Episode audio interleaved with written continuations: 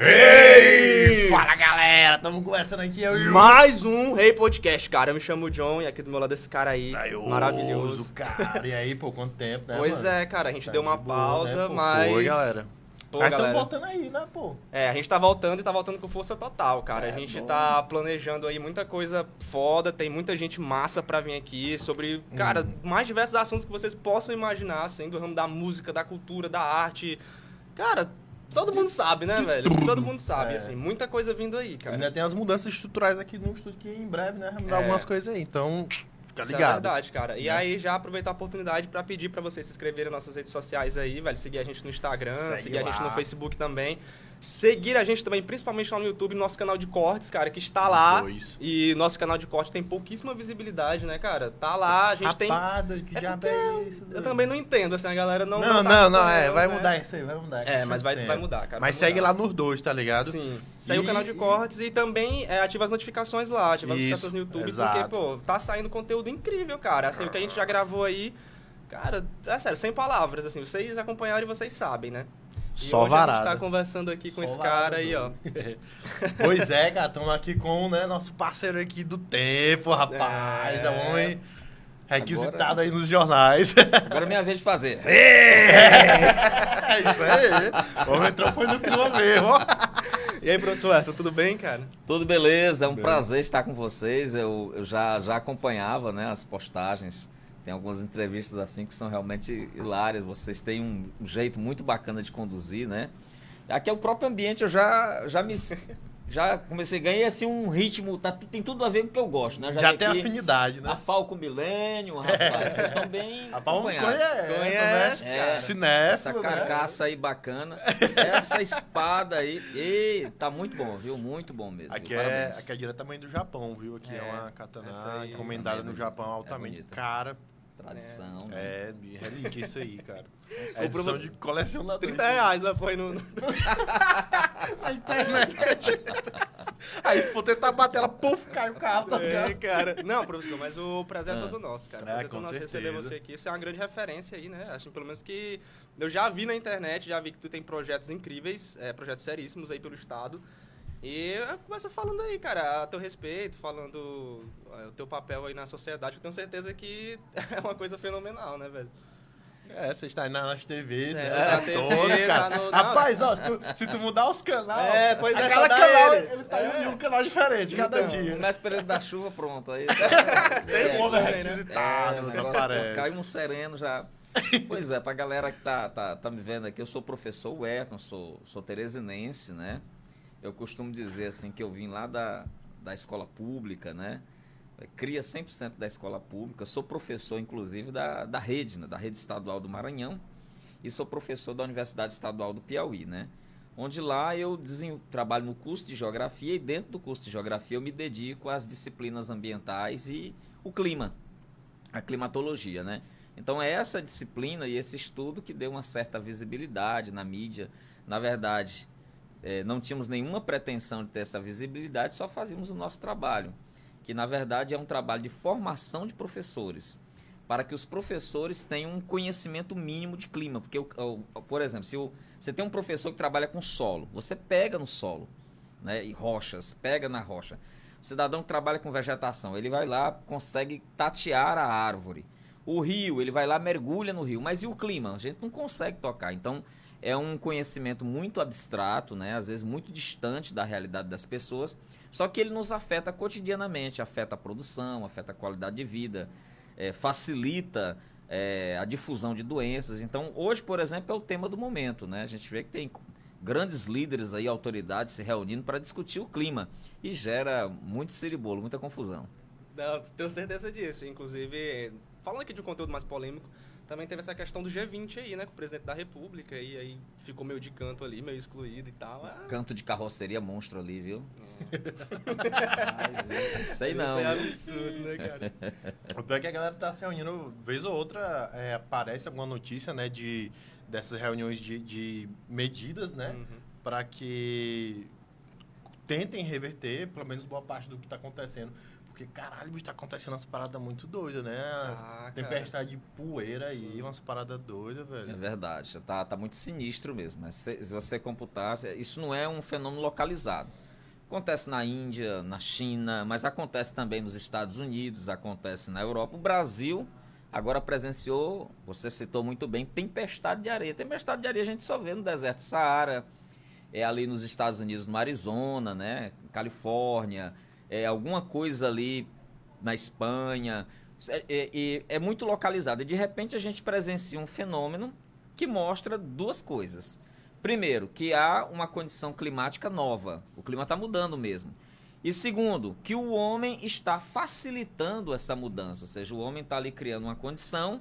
Por exemplo, se aquela área onde aconteceu a tempestade de poeira, se ela não fosse uma área desmatada, não haveria tempestade de poeira. Ok? Haveria uma brisa, um vento. Então, a tempestade tornou-se tempestade de poeira porque tratava-se de uma área bastante degradada. Depois de uma seca, de praticamente cinco meses de seca, vem a chuva e quando a chuva vem, vem com vento e o vento levantou aquela poeira que estava lá. Então, coisa muito simples, né? Mas assustador. Sim, é, não, o que eu fico impressionado é pelo fato de ser uma coisa extremamente simples. É uma coisa que você, através de um pequeno, assim, é, uma pequena reflexão, você não precisa ir muito longe para pensar como que essas coisas acontecem. E, o que mais me surpreende também é pensar como que a sociedade não está, assim, pelo menos é, na minha perspectiva, ela não tem uma preocupação, assim, mínima que seja com essa questão, né? É. São, são coisas que estão aí, que acontecem todos os dias, né? A gente percebe que há, há um delay, né? há um atraso Isso. ainda da, da sociedade acordar para certos problemas. Mas hoje está muito evidente, né? Inclusive, pandemia, a gente passa uma coisa horrível aí que todo mundo estava passando, agora a gente está saindo aos poucos dela. Mas a pandemia tem um quê de, de, de ambiental muito forte, né? Se a gente pensar que boa parte, boa parte não, quase 100% das doenças que nós conhecemos, elas são zoonóticas, ou seja, são doenças que primeiro surgiram no animal e depois foram se aclimatando, se adaptando ao homem, né? Então, no momento que nós vivemos hoje, nós exercemos uma pressão muito grande sobre os ambientes. E os vírus são a, constituem a única criatura, isso é até uma polêmica, porque tem há pesquisadores que não admitem, inclusive, que vírus seja algo vivo. Né? Então é a, é a única criatura hoje capaz de ameaçar a nossa espécie. Nós somos ocupamos o lugar do leão, né? o rei dos animais, mas uma criatura diminuta pode destruir todo o nosso sistema de coisas, todo o nosso castelo de cartas, né? de uma forma tão simples. E por isso que a gente tem que pensar no clima e pensar na questão da vigilância epidemiológica. Né? Tem que avançar muito o mundo.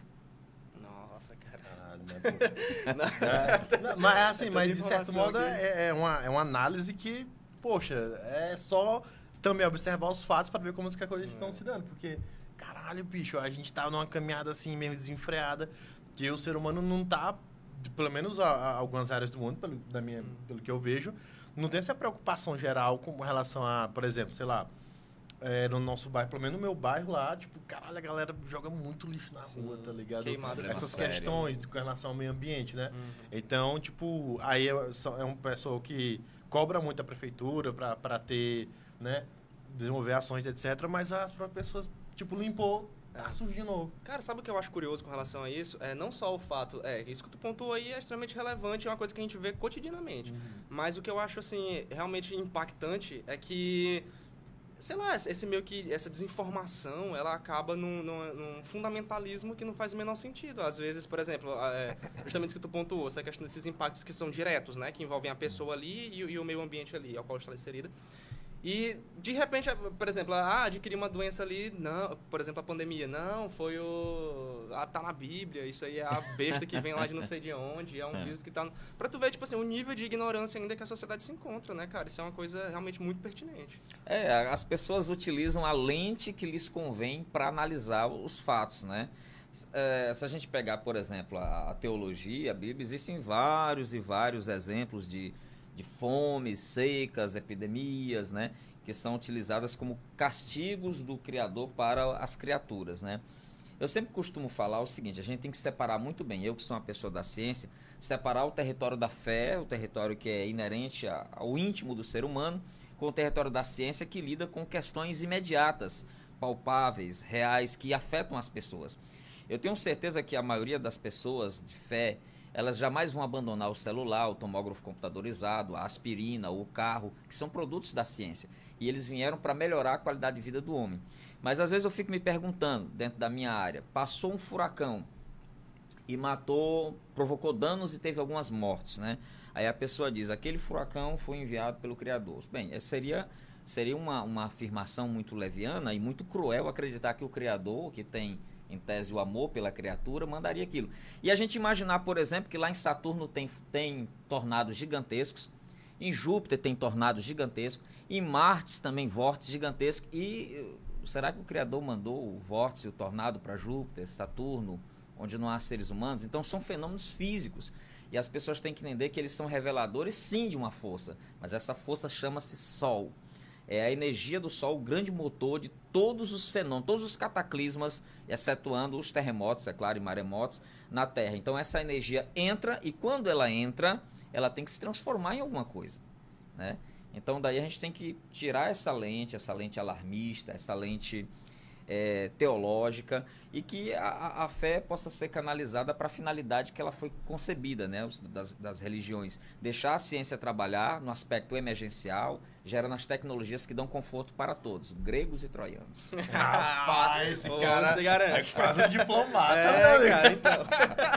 Esse homem na política É, genial fala bem demais. Mas a gente não escapa das chineladas, não, viu?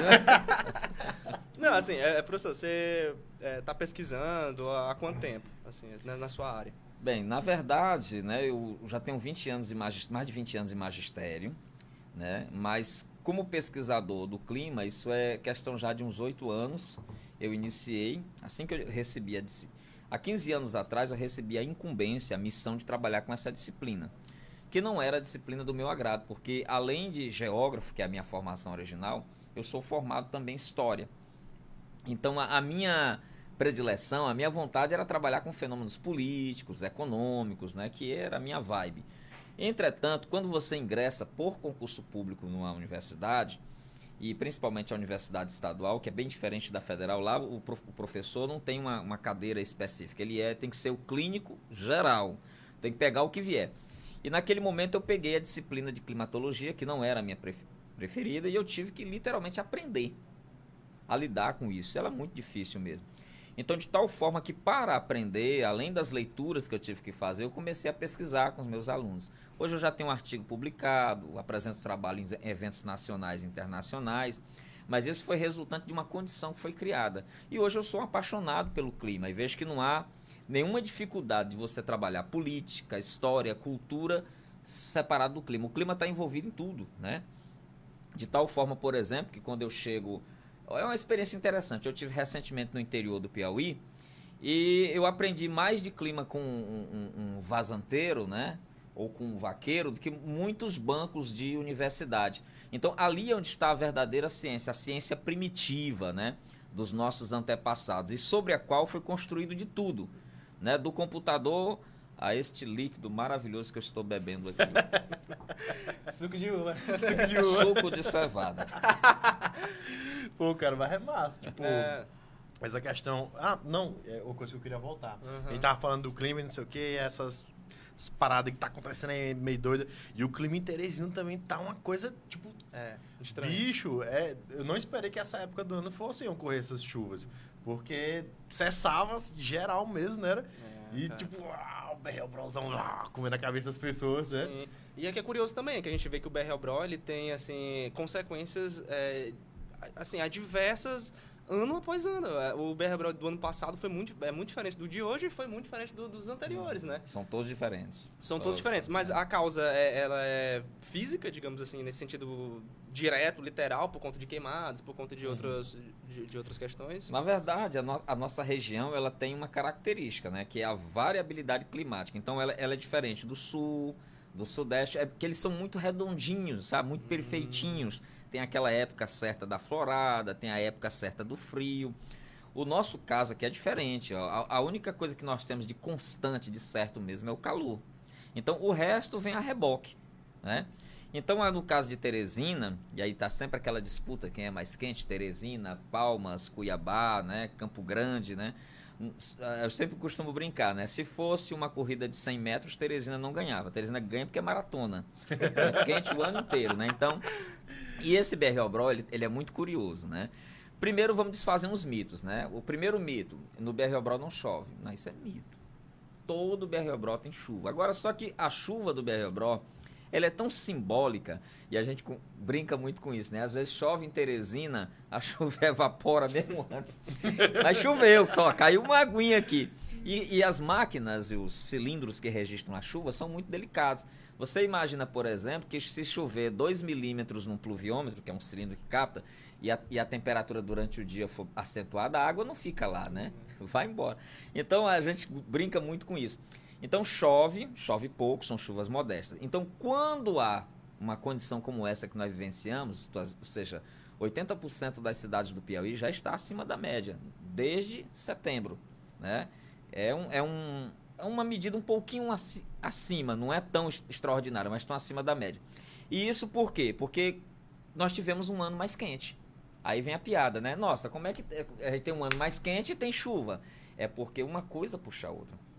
O fato de nós termos um calor, muito calor, de um grau a um grau e meio. Isso pode parecer pouco, mas a permanência de um grau a um grau e meio durante três meses faz a diferença. Então, esse excesso de calor, ele puxou a umidade do oceano para dentro do Nordeste da, e a umidade amazônica. E a gente sabe como foram as primeiras chuvas, né? Ou seja, quem quem está acompanhando esse podcast, quem tem uma memória é, do tempo, vai perceber que as primeiras chuvas sempre foram acompanhadas de muito vento. E esse lance do vento aí está relacionado ao calor extremo. Então, como estava muito quente, o ar, o ar, quando ele esquenta, ele fica muito leve, ele sobe com facilidade. Então, quando não tem umidade, quando não tem umidade, esse ar sobe rápido e não provoca nada. Porém, se entrar uns carocinhos d'água, como a gente fala, né? Se entrar a umidade, essa umidade vai na carona do vento, vai na carona do ar quente. E rapidamente ela atinge a parte mais alta do céu. E essa parte mais alta do céu é o bicho, ela é muito fria. Atinge locais que tem, por exemplo, 50 graus negativos, 80 graus negativos. Aí qual é o resultado dessa água? Ela congela todinha. Só que ela não sustenta. Então a água desce, é um elevador. Ela sobe e desce. Só que quando ela desce, ela vai. Blocos de gelo ela vai criando um efeito êmbolo, como se fosse uma injeção. Ela vai criando uma pressão, fazendo com que o ar lá de cima desça em alta velocidade. Aí tem as rajadas. Nossa. Uma aula aqui, é, né? É, cara... muito, é um negócio doido perigoso, né? É, é verdade. Piauí inteiro, a gente computou 16 ocorrências de agosto até a, a, a, a primeira semana de outubro. Aliás, a primeira quinzena de outubro. Então foi muito tenso de ventos, entre 50 até 100 km por hora no estado do Piauí.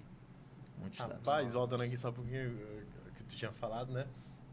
Que o pessoal brinca que a chuva, né? Uhum. Cai e já evapora. É que o pessoal reclama assim, tipo... Ô, oh, rapaz, choveu só pra fazer mais calor. É, Chove só pra esquentar mais, né, bicho? É, tem isso aí, né? Às é, vezes você, você tá num calor aí de quase 40 graus, aí vem aquela chuvinha, aquele casamento da raposa que o pessoal brinca, né? Aí não consegue nem molhar o solo, né? E rapidamente evapora. Então você cria uma condição de, de tempo abafado que é horrível. Horrível mesmo, né? E o sol volta e você fica com aquela frustração de que aquela chuva ali. Chuva fake, né? chuva, chuva, fake, fake. ó. Rapaz, a gente começou o podcast assim já lá, lá no ápice, né, da conversa. É, mas, mas assim, sobre é. a sua história, professor, o senhor cresceu aonde? Foi aqui no, no município ah, de Teresina? Rapaz, Como é que eu, foi a... Eu era um menino muito malino, né? O pessoal chama de malino. Gostava. Aquele pacote completo de menino pobre, né? Menino pobre que, rapaz, se eu contar aqui, é assustador.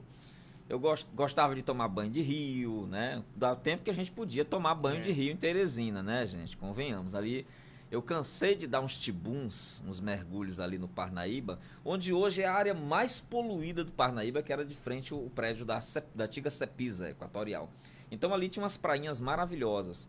Eu, eu, nasci ali próximo do bairro Vermelho e a gente ia pescar nas lagoas, que onde, onde hoje são áreas de um grande grupo empresarial, né? E o centro administrativo. E, e, assim era aquela Teresina do final do, da década de 70, começo dos anos 80. Provinciana, não mudou muita coisa em alguns é, aspectos, é né? É, mas tinha um rio como fonte de lazer. E aquele menino que também fazia aquelas coisas meio estranhas, como tipo furtar manga, furtar goiaba, eu já dizia o Chico Bento, né? Goiaba furtada é mais gostosa, né? Olha, não sigam esse meu conselho. Hoje em dia, Hoje em dia não, não, é, dá certo, o crime tempos. não compensa. Viu? Então, a, mas era aquele, aquela vida, a gente ia lá, via um, um pé de goiaba carregado, um pé de siriguela, de umbu, né? E, e, era uma fartura, ninguém dava falta, né? Chegava lá. Então era, era a rotina. Fora isso, a gente tinha as brincadeiras. Como uma cidade profundamente provinciana, agora vocês vão rir pra caramba. Não tinha diversão. A diversão era criada ali nas comunidades. É, a gente ainda tinha medo, por exemplo, do boi. Aqui tinha um Buma Meu Boi. A gente acreditava que aquele boi era um boi de verdade. O teatro de boneco, quando aparecia lá o, o Beuzebu lá e o cangaceiro, a gente achava que o Beuzebu era o Beuzebu e a gente ficava apavorado. Então, aquela coisa da fantasia infantil, né? Não, não acreditava que tinha um homem lá do outro lado manipulando. Então, a gente costumava ir ao centro para essa hilária. Subir e descer a escada rolante, a única escada rolante que existia em Teresina. Rapaz, e eram multidões de crianças pobres que iam lá, que era de uma, de uma empresa chamada Lojas Pernambucana, Casas Pernambucana. A outra brincadeira que isso gerou muito problema, porque aqui a gente levava uns blogs, era subir e descer o elevador do único arranha-céu de Teresina, que não é essas coisas, que diz um prédio que está abandonado, condenado, ali na Praça João Luiz Ferreira, onde funcionou o antigo INPS, olha como é novo, depois INSS. Então tinha essas brincadeiras. E tomar banho, essa é hilária, tomar banho nas fontes luminosas, nas fontes jorrantes da Frei Serafim. Ali onde toda a fina flor da sociedade passava com seus carrões, a meninada, a fonte estava cheia e jorrando, você tinha uma piscina de águas agradabilíssimas, geladinha no calor de Teresina. Então ali se misturava todo mundo, era o menino de rua, era o filho da madama. Se o cara passava, tinha vontade, pulava ninguém. Tava tudo misturado mesmo, né? Não tinha ali, aparentemente, a luta de classes, né? foi assim, foi a minha infância. Aí, claro, escola pública, uma luta danada para chegar na universidade, que não é fácil, né? Hoje a gente sabe que melhorou um pouquinho, mas o fosso ainda é grande, né? a exclusão é muito grande. Mas che é, chegamos na, na, na, universidade, optamos pela carreira de magistério, né? E a gente segue feliz, gosto do que faço, né? E nunca esqueço das minhas origens. O que é fundamental na nossa vida, a gente sempre lembrar do passado e lembrar da nossa aldeia. Já dizia o Leão Tolstói, que é ser universal, canta a tua aldeia. Então sempre falo da minha Teresina, do meu Piauí, que eu acho que é muito importante. Não por é, vou usar uma expressão até que é nacional, mas eu posso, não por um ufanismo barato, né? Mas que eu acho que quando a gente valoriza o lugar, a gente valoriza também as pessoas, né? Tem muitas pessoas que se identificam com a, com a terra, com as nossas tradições. Rapaz, o cara estudou Tolstói aí. É, então. É, o cara é culto. É, certamente, é, não tenho dúvidas. russa, né, e tal, né? É, pô, mas isso é fabuloso. Sabe o que eu, eu lembrei aqui? É, hoje eu tava vendo um texto sobre a história do rádio piauiense. Maravilhoso. E aí, é, aí você falando aí, eu me lembrei, assim, o, como que Teresina é um pouco esquisita nesse sentido, porque eu tenho certeza que pessoas, por exemplo, da sua geração, sentem muita falta das coisas como elas ocorriam, né? E aí é até curioso, porque eu lembro que tinha aquele balneário ali da Curva São Paulo, ali sim, que eu também sim, cheguei sim, a ver, o, o, a própria fontezinha ali na, na Frei Serafim também funcionava, que é uma coisa que eu também não entendo porque que pararam aquilo dali, porque que ficou abandonado. Sério que era por causa do mosquito da dengue, né? É, né? então, as coisas, até hoje, coisas tá estranhas, o mosquito da dengue tá aí direto nas residências. Mas assim, é... É, entender, é... entender, o ponto é, é que Teresina é, é um pouco esquisita nesse sentido, é um povo assim que, na verdade não é o povo, é, na verdade é, acho que são na verdade, eu não sei, não sei definir, eu não sei apontar para onde é que tá é, é, esse culpado que, na verdade, ofusca um pouco a história, assim, ofusca um pouco, ou na verdade dificulta mais esse acesso à cultura, acesso à informação, acesso ao lazer, acesso ao esporte, que, que em Teresina, assim, Teresina nunca teve. Na verdade, as coisas hoje elas estão bem melhores do que, do que antes. Sim, isso, posso, sim, sim. isso é inegável, isso está aí. Mas tem um ponto assim que eu não consigo compreender, que é esse fato de que as memórias dessas pessoas, o meu pai, por exemplo, fala muito, a minha mãe fala muito essa questão do boi, rapaz, minha mãe até é, hoje incrível. tem medo do boi. E até hoje, ela, ela fala, rapaz, se eu ver o boi, eu saio correndo. Tem, até hoje a pessoa tem, sei lá, 50 anos e tá. Tinha uma, tinha uma, uma, uma encantaria, uma fantasia fantástica. Teresina não é uma cidade de permanências. A memória em Teresina é muito fragmentada. Teresina é uma cidade de ondas. Você tem que ter é uma, a novidade. Aí aquela novidade solapa o passado. Por exemplo, você imaginar que eh, década de 70, a principal fonte de lazer teresinense era o rio, mostra a relação que as pessoas tinham com o rio. E hoje as pessoas viram as costas para o rio. E Teresina tem essa mania, em determinado momento ela olha para um, para um ponto, para pessoas, para um fenômeno cultural, e no momento ela vira as costas. Então hoje, por exemplo, a gente tem todo o nosso casario antigo sendo demolido para dar lugar ao carro. Então Teresina é, um, é, uma, é uma cidade carrocêntrica. O foco não é o caminhante, não é o, o passante, não é o cara que para para conversar. O foco é o fluxo, é o movimento. E, e a sociedade do asfalto. Então a gente vê Teresina na cidade quente, que destrói suas árvores, que, deixa, que vê as suas árvores adoecerem e não faz uma substituição. Vez por outra, as árvores têm visibilidade quando uma cai em cima de um carro de um, de um barão, né? numa ventania, né?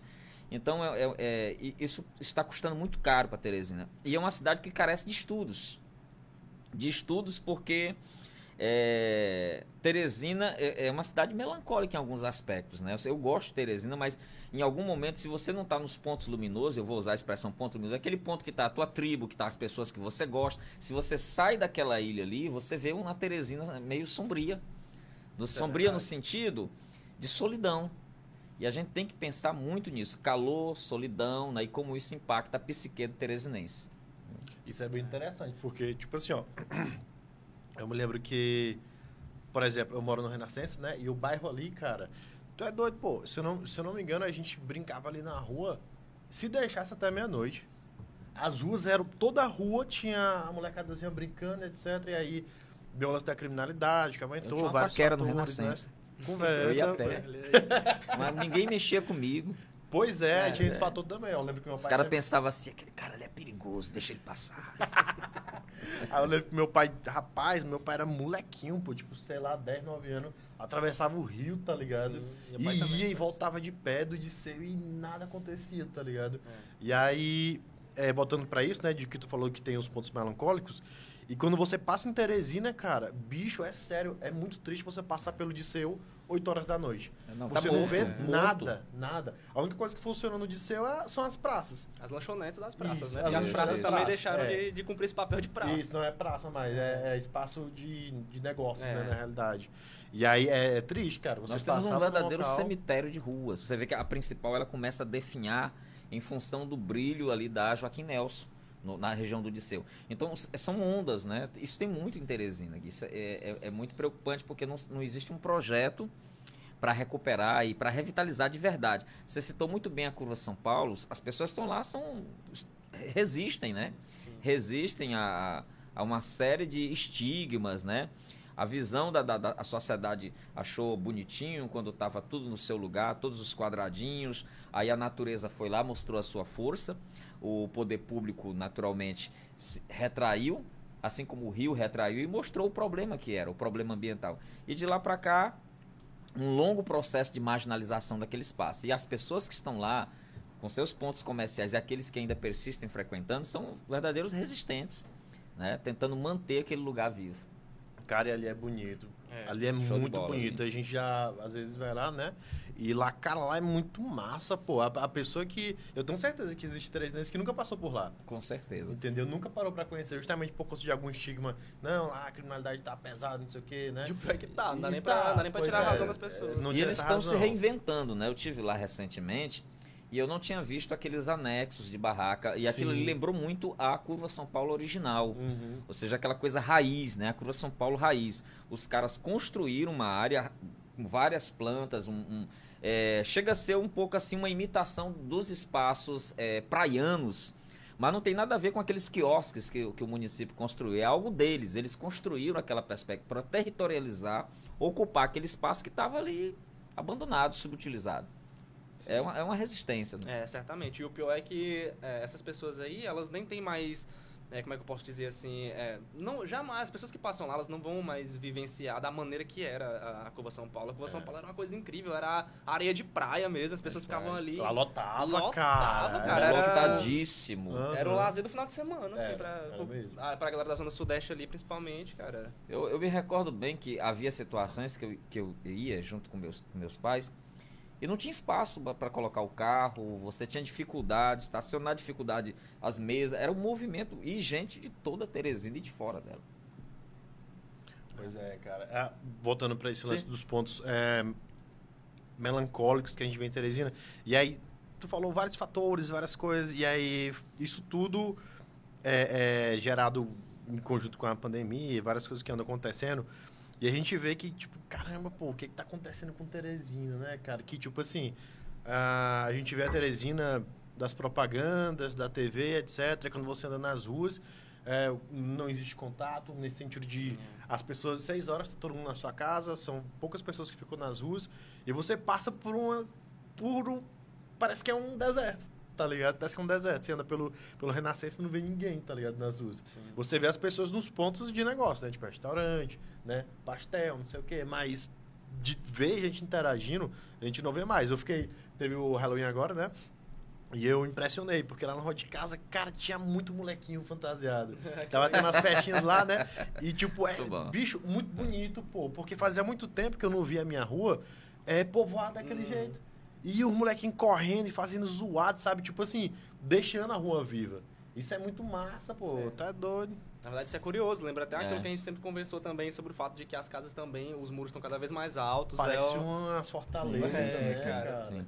É, bicho, é- Eu, eu- eu vejo Teresina, para explicar esse- esse, esse momento, esse tempo que nós vivemos, com aquela frase do, do Antoine de Saint-Exupéry, do Pequeno Príncipe, que ele diz assim, todas as pessoas foram crianças um dia, mas poucas lembram-se disso.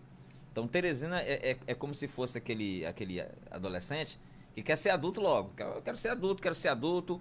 E aí vai apagando todas as suas, suas raízes, toda a, a sua inocência, quer entrar no mundo das pessoas grandes e deixa tudo para trás. Então Teresina é hoje aquela, aquela cidade que perdeu aquele encantamento, mas o encantamento está ainda na cidade. É, é, é, é como, por exemplo, vou pegar aqui, puxando sardinha para minha área, né? Teresina está com os rios poluídos. Só para vou usar essa metáfora para a gente sintetizar o que é Teresina. Só basta, é uma centelha, é uma faísca que ela volta a viver. Os rios estão poluídos. Aí o cidadão vai lá na região onde eu moro, a Sudeste, eu moro ali na região do Grande Seu, e lá tem um riacho chamado Tararé. Que as pessoas só sabem que aquele riacho existe quando, quando chove bem, que ele inunda Joaquim Nelson, que ele corta a rodovia, mas ele está vivo, ele tem peixe, peixe com águas cristalinas, tem jacaré, tem capivara, ele tem uma vida lá. E fizeram uma grande obra num- numa, rodo- numa rodovia federal e várias pontes, não foram manilhas, foram pontes que foram construídas, porque ele passa ali. Então é aquela coisa, Teresina é isso. Parece que está morta, parece que está seca, parece que está opaca, mas se você criar algo né, que possa linkar essas pessoas que estão encorujadas nas suas casas, nesse ambiente cinzento, elas aparecem. Então, é, é necessário criar essas condições, é unir essa Teresina, né, de norte a sul, pessoas que estão apenas querendo oportunidades, né, espaços de lazer. Uma vez eu vi um trabalho muito bacana de um arquiteta, que era um mapa, fizeram um mapa, é que eu não estou lembrando o nome do projeto. Esse mapa, ele mostrava aqueles lugares que não estão nos mapas oficiais, tipo aquele barzinho que só um grupo de amigos conhece Uhum. aquela pracinha marginalizada, mas que o cara do skate, dos grafiteiros estão lá, né? E que tem sempre uma voz e violão. Então, a- a- de repente eles fizeram um projeto que é um ma- mapa colaborativo. Eu esqueci o nome do mapa, mas eu- e aí eles mostraram que existe uma Teresina que o teresinense não vê.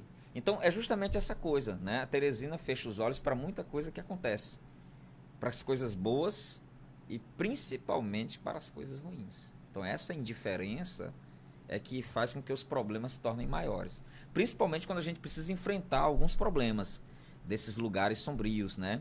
Que são lugares físicos, mas também que são lugares que estão na psique de muitas pessoas. Né? Certamente. Eu lembro que o Disseu ali também, ah, meus familiares, tanto parte de mãe, parte de pai, são de lá, né? E, cara, lá, porra, bicho, até essas coisas desaparecem, né? Tipo o circo, os parquezinhos, né, cara? Sim. Que eu achava Mas massa bacana demais, pô.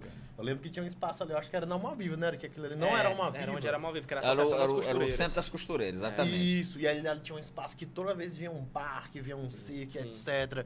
E era coisa que movimentava, que unia a população. A galera ia pra lá e marcava todo mundo, não, bora pro, pro, pro, pro, né, pro parque tal dia e tal, não Sim. sei o que. E todo mundo se reunia, Você cara. falou aí de, de furtar a goiaba e a manga. Eu me lembro que ali tinha um pé de manga, meu amigo. Não, mas era legal porque juntava todo mundo da rua. O moleque tudo brincava junto, assim, do, do bairro, na verdade, não era só da rua. E aí era dia todo, identificado dormente. É, Eu lembro de um episódio que eu fui a um parque lá, e aí tinha aquele famoso jogozinho da argola para ganhar o prêmio, né? E aí eu via todo mundo lá, fiquei observando, observando, observando, como jogava, como jogava, quem acertava. Fiquei um tempão, moleque, moleque observando.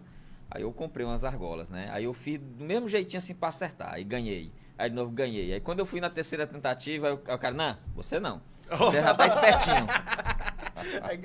Você tá muito espertinho. Eu lembrei daqueles álbuns de figurinha que o cara achava que ia ganhar. Sim. E sempre faltava uma, uma, uma Sempre figurinha, né? faltava figurinha. Rapaz, depois cara, você quando fazia eu- investimento, né? Quando eu descobri isso aí, bicho, porra, minha É, infância te- foi é uma terrível. mentira. É terrível. Não, ganhava, eu- eu- ganhava as coisinhas, É. bola, carro, uma coisa, É. tipo, fogão, micro-ondas. Nadinha, É, mano. que eu já ia dizer, porque eu acho que eu cheguei a ganhar bola, alguma Uhum, coisa é. assim, mas tinha fogão mesmo. era Aí eles colocavam uns prêmiozinhos lá no ponto comercial pra lhe animar, né? Isso, pra animar. chamar. Aí às vezes você ia comprar figurinha, aí o comerciante dizia assim, ó, hoje saiu a bola. Só que você não viu quem ganhou a bola. Hoje saiu, você olhava, a bola não tava lá. É. Depois de muito tempo, eu descobri que o cara colocava os prêmios, olha, que maldade, né? E ele vivia recolhendo. Recolhia, né? Aquele prêmiozinho, ia para outro, outro comércio, outro comércio. E aí mantinha vivo, né? Mas, mas faz parte da, da, da infância essas Hum. pequenas ilusões, né? Aliás, a gente fala assim, ilusão, como se fosse uma palavra muito muito forte, né? Mas forte é a desilusão. A ilusão é o que nos impulsiona para frente, né? Vem de iludere, ludus, jogo, né? Fazer, faz parte do jogo da vida, né? O lance da ilusão. E, e, mas, e essas bolas eu lembro que a gente pegava e cozinhava, né? Bola de leite. É, pra ficar dura, né? era. Ah, Porque aquela, se o cara desse um chute, ela fazia uma curva assim, tá ligado? grande efeito, né? Eita, Caramba, é doido, bicho. Muita- Assim, se a gente for parar pra, né, pra elencar assim, todas Uhum. essas- coisas que Teresina assim, teve e tal, cara, são coisas incríveis que não voltam. Eu, pelo menos eu não, eu não tenho essa perspectiva de que voltem. Assim. Eu lembro que quando eu jogava bola na rua lá de casa, que a galera, tipo, era aquelas, né, o ja- cabeça de jacarezona lá na rua todinha. E meu parceiro, quando começaram a passar o pincho ali, rapaz, os caras jogavam a bola até meia-noite, cara. Meia-noite os caras jogando bola lá no asfalto, tá ligado? É. vício. Rapaz, eu não, eu não me lembro, assim, a, a referência que eu tenho de asfalto, quando chegou o asfalto assim, na minha rua, foi um tempo desse, não foi, no- assim, até acho É, que, o- até minha mas, é- adolescência. Mas é eu- porque o teu bairro também é mais novo, o Novo Horizonte, É. né? Ele, ele foi... É, mais, mais novo assim, aquela parte, né? Do Manuel Evangelista Sim, ali. exato. tal. É, sim. do Novo Horizonte já tinha. Não, mas tipo assim, eu tô falando lá do Disseu também, quando asfaltaram Ah, lá Disseu, no. ah, é, É, tu- que eu morava no Disseu Era, 2 eu ali, próximo à, à avenida.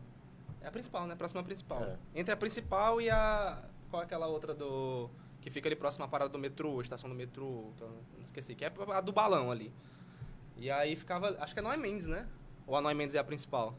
Agora Agora, a Noé Mendes agora tá, tá roubando É, a cena, é. né? O fluxo de pessoas, a economia tá pulsando por lá. Você estava lembrando essa coisa de campo de futebol?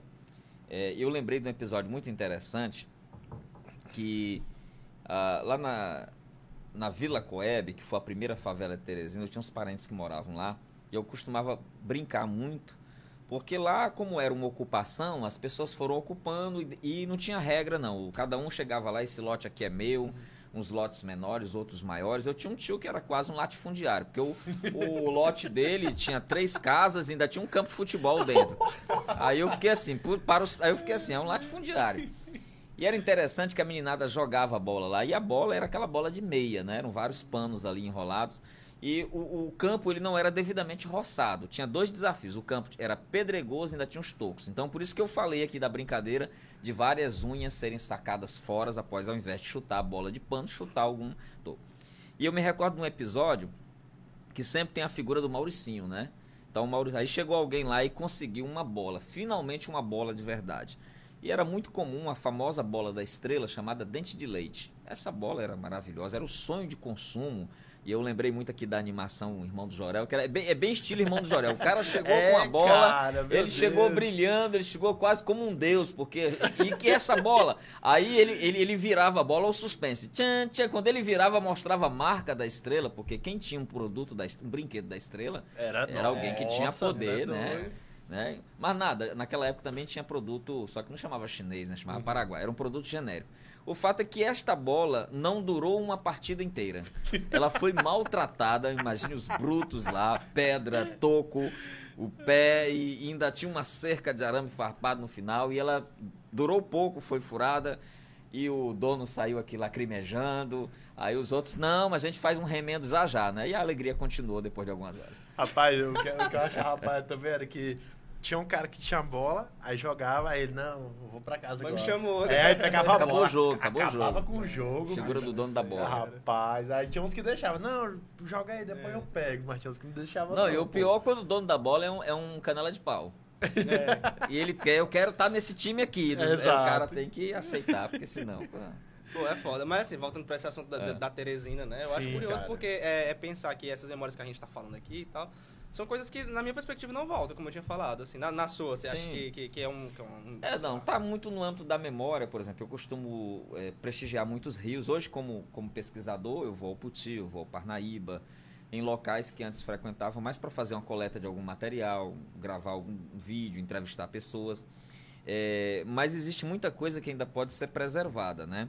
Eu vejo, por exemplo, eu ando muito ali na região do Lagoa do Norte, na Boa Esperança, e ali, por exemplo, nós temos pessoas que vivem do rio é extraordinário. Os vazanteiros, eles plantam todo o alimento, quase todo o alimento que eles consomem.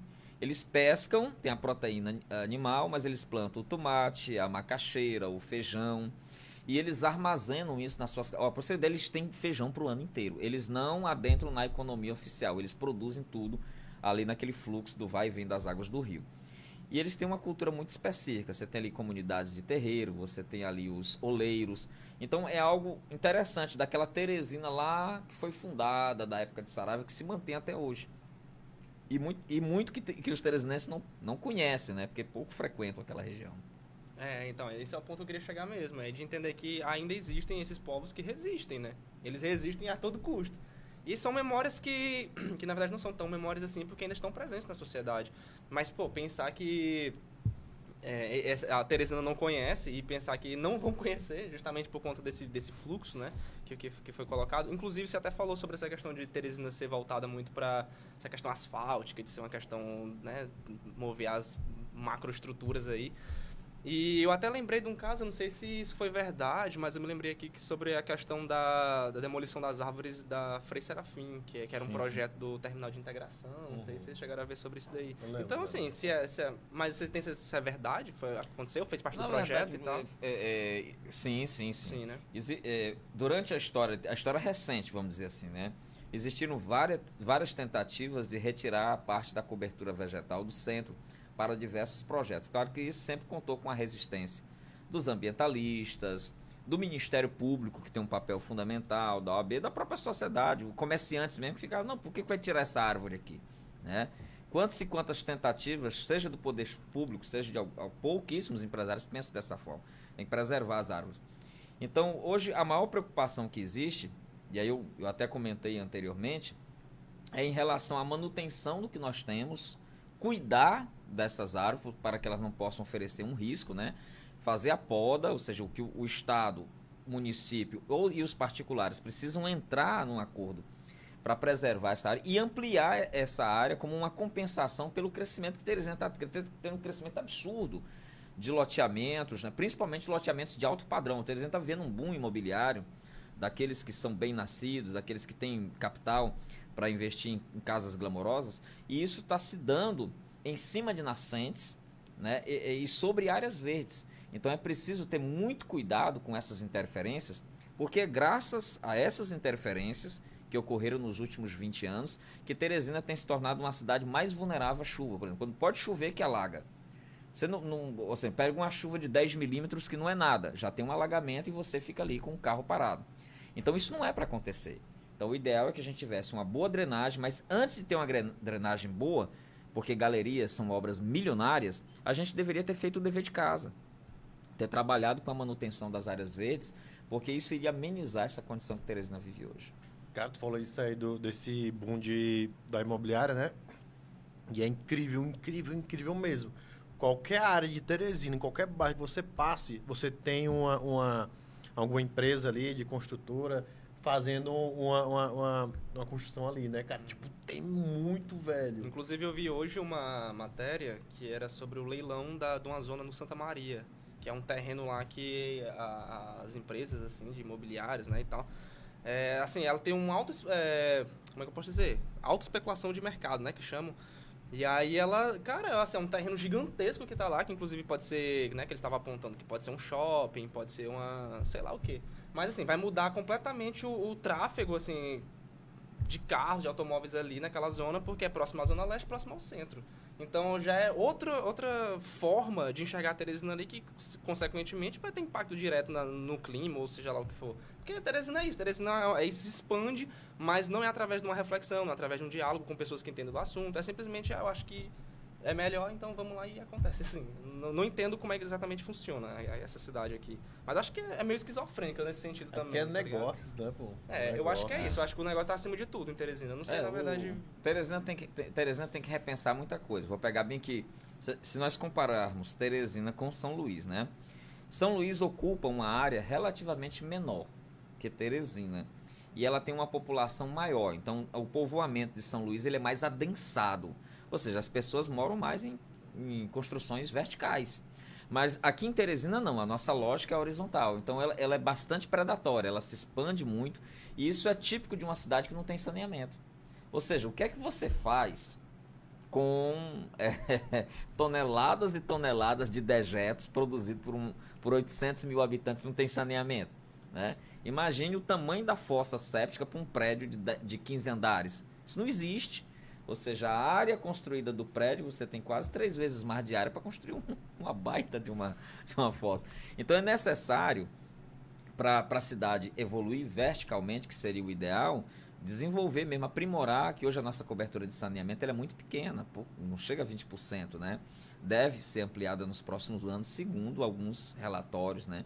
E, e isso impacta bastante. A gente se expande e com essa expansão nós oneramos, ou seja, para hoje tem cidadão que trabalha em Teresina, eu digo assim, trabalha em Teresina justamente para chocar, porque ele está dentro de Teresina, mas ele está na área rural, está num sítio, está numa chácara, e para ele chegar ao trabalho ele tem dificuldade. Uma brutal dificuldade, porque, por exemplo, citar o exemplo das pessoas que moram ali em Santa Teresa, né? Eles pegam um trânsito. São muitos que pegam um engarrafamento na BR para chegar em Teresina. E quantos e quantos outros sofrem com isso? Por quê? Porque a cidade foi totalmente mal, mal planejada, ou seja, foi, ela cresceu de forma atabalhoada, gerando grandes dificuldades de circulação. E, por exemplo, a gente tem um sistema viário que foi planejado para X veículos e nós temos quase o triplo. Então, como é que não, como é que não vai, né, é, como é que se diz, congestionar então, são, são N os problemas que tem que ser. E tudo isso, quando se soma à condição climática, vira um grande transtorno. Grande transtorno. O cidadão praticamente dirige as cegas quando está chovendo em Teresina, porque ele não sabe o que é que espera. Ele, às vezes, ele está andando no local, tem uma lâmina d'água, mas embaixo daquela lâmina d'água ele tem, por exemplo, uma, uma rodovia ou uma avenida com um grande buraco, uma obra inacabada, e aí ele pode estar tá caminhando para um risco muito grande. Caralho, tu falou desse lance dos carros, né? Que, bicho, é uma coisa que eu não consigo entender. Como é que o Teresinense...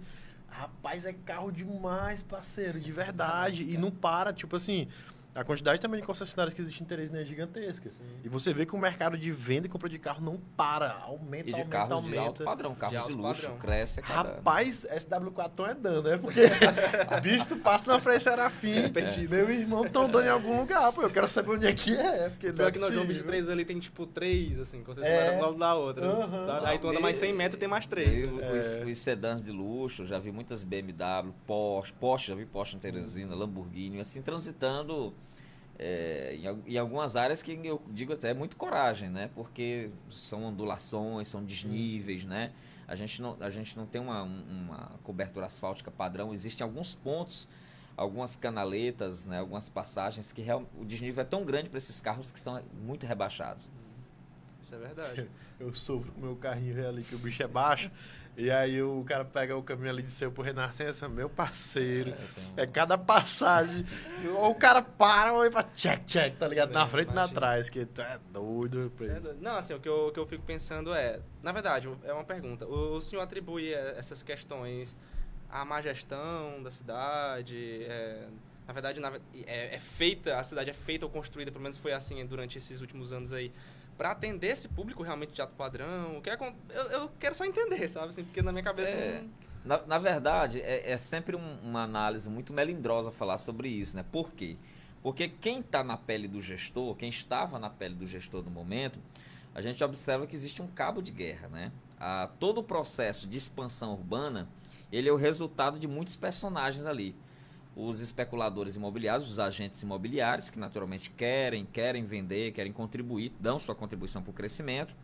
O próprio governo, o próprio poder público, seja ele municipal, estadual ou União, que também quer construir suas obras de infraestrutura e é o grande regulador. E de um lado a gente tem a sociedade, seja que demanda, que procura um produto e induz o mercado a isso, né? seja que é afetada pela, pelas ações do, do, do poder público do, e do, dos particulares.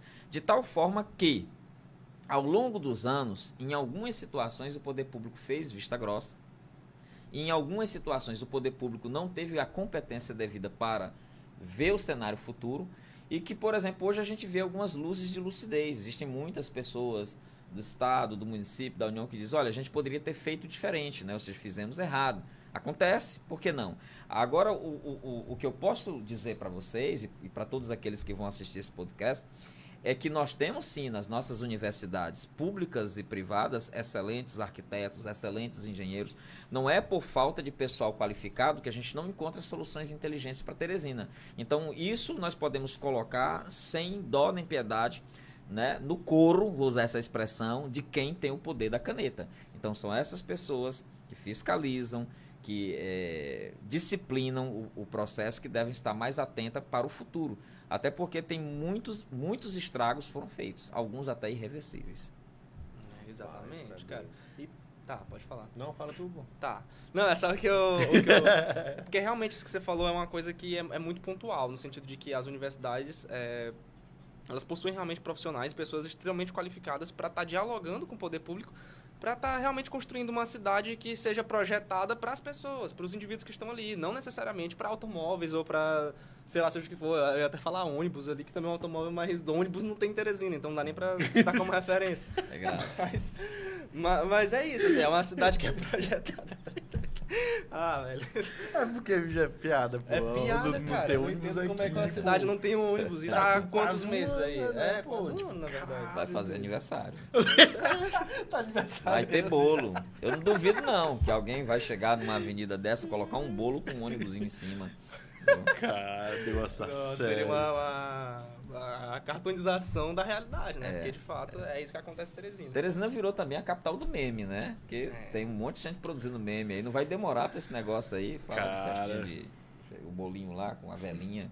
Né? É, eu até gosto, pelo menos é, produz conteúdo pra Teresina. É, Teresina não, tem, tem um status aí muito com interessante. Certeza. Né, Suaviza, né? Suaviza, é. que toda aquela condição que a gente estava falando. Pelo menos, né? Uma cervejinha? Traga essa, ah, Maurício. Rapaz. A rocha. Ora não, ora pão. Professor, a questão do. que Eu interrompi, né? Porque tu uhum, não, não falando naquela ideia. Obrigado. Mas eu queria falar era sobre o Rio, cara. Com, Bacana. Qual, qual seria, por exemplo, se nós tivéssemos um aparato aí da, né, político para que nós tentássemos revitalizar o Rio, né? O que, que de, de, quem seria a responsabilidade? Qual seria o órgão? Quem que teria que entrar com isso? Para colocar essas políticas em ação? Muito bem, excelente pergunta. Quando a gente fala assim, o rio, né? Vou colocar aqui o Parnaíba, né, uhum. né? Que é, é um rio federal. É, a princípio a gente vai lançar, essa é uma responsabilidade da União, mas o rio é nosso. Né? Então o rio, ele é um rio que tem uma, sobre ele pesa uma jurisdição federal, da União, do governo federal. Aí nós temos o governo do estado e o município. Todos os municípios que estão dentro da bacia são responsáveis, por isso que tem a figura dos comitês de bacia. Mas para recuperar o rio, tem que acontecer uma série de ações importantes, né? Primeiro, qual é o status atual do rio? O rio está poluído, né? Ou seja, existem muitas substâncias tóxicas, substâncias não biodegradáveis que não conseguem ser processadas pela natureza. O, o, o rio tem a, a, sua vida, né? A vida microbiótica e macrobiótica, peixes, algas, está bastante afetado. Então a gente precisa recuperar a qualidade da água do rio. Então isso passa necessariamente por tratamento de esgoto. Ora, o Tamisa, na Inglaterra, era o rio mais poluído do mundo. A Inglaterra, Londres, despoluiu o rio e as pessoas podem, claro, ninguém mergulha no Tamisa, né? mas eles veem peixes, veem águas transparentes, é, não há mau cheiro. Então nós podemos aqui, o, nosso caso é bem menos grave. Então, para tratar o esgoto Outra questão é a recuperação das margens, porque o desmatamento ao longo do Parnaíba foi tão intenso que ocorreu um problema chamado assoreamento. O que é o assoreamento? O assoreamento é quando tem muita areia no leito do rio. E de onde vem essa, essa areia? Da erosão dos barrancos, das margens, que cai no interior do rio. Isso provoca o quê? Faz com que o rio fique mais raso, no popular, aparecendo aquelas coroas fora de época. E quando vem a chuva, o rio é o caminho natural da drenagem. Então, a água da chuva que sai por gravidade das partes mais altas é escoada pelo rio. E do rio vai até o mar. Então, se o leito do rio está mais raso, para onde vai a água? Para a cidade. O rio transborda. Né? Então, imagine o tamanho do problema. Então, a gente, como é que a gente recupera isso? Plantando. É preciso reflorestar o rio com espécie nativa. Então, eu coloquei tratar esgoto, recuperar as margens, fazer algumas drenagens, dragagens, desculpe, estratégicas em alguns pontos, ok, do, do rio, e aí naturalmente que esse rio ele vai fazendo essas duas ações que são importantes, são caras, né? Ele vai se recuperar progressivamente. Você tem que dar uma chance para a natureza. Agora na condição atual fica difícil. Eu vejo, por exemplo, acompanho nas redes sociais, tem um grupo de jovens que está fazendo um trabalho Sim, de limpeza um extraordinário. Aquilo ali é, é é cidadania, né? Aquilo ali é uma aula, aquilo ali é um tapa na cara da sociedade.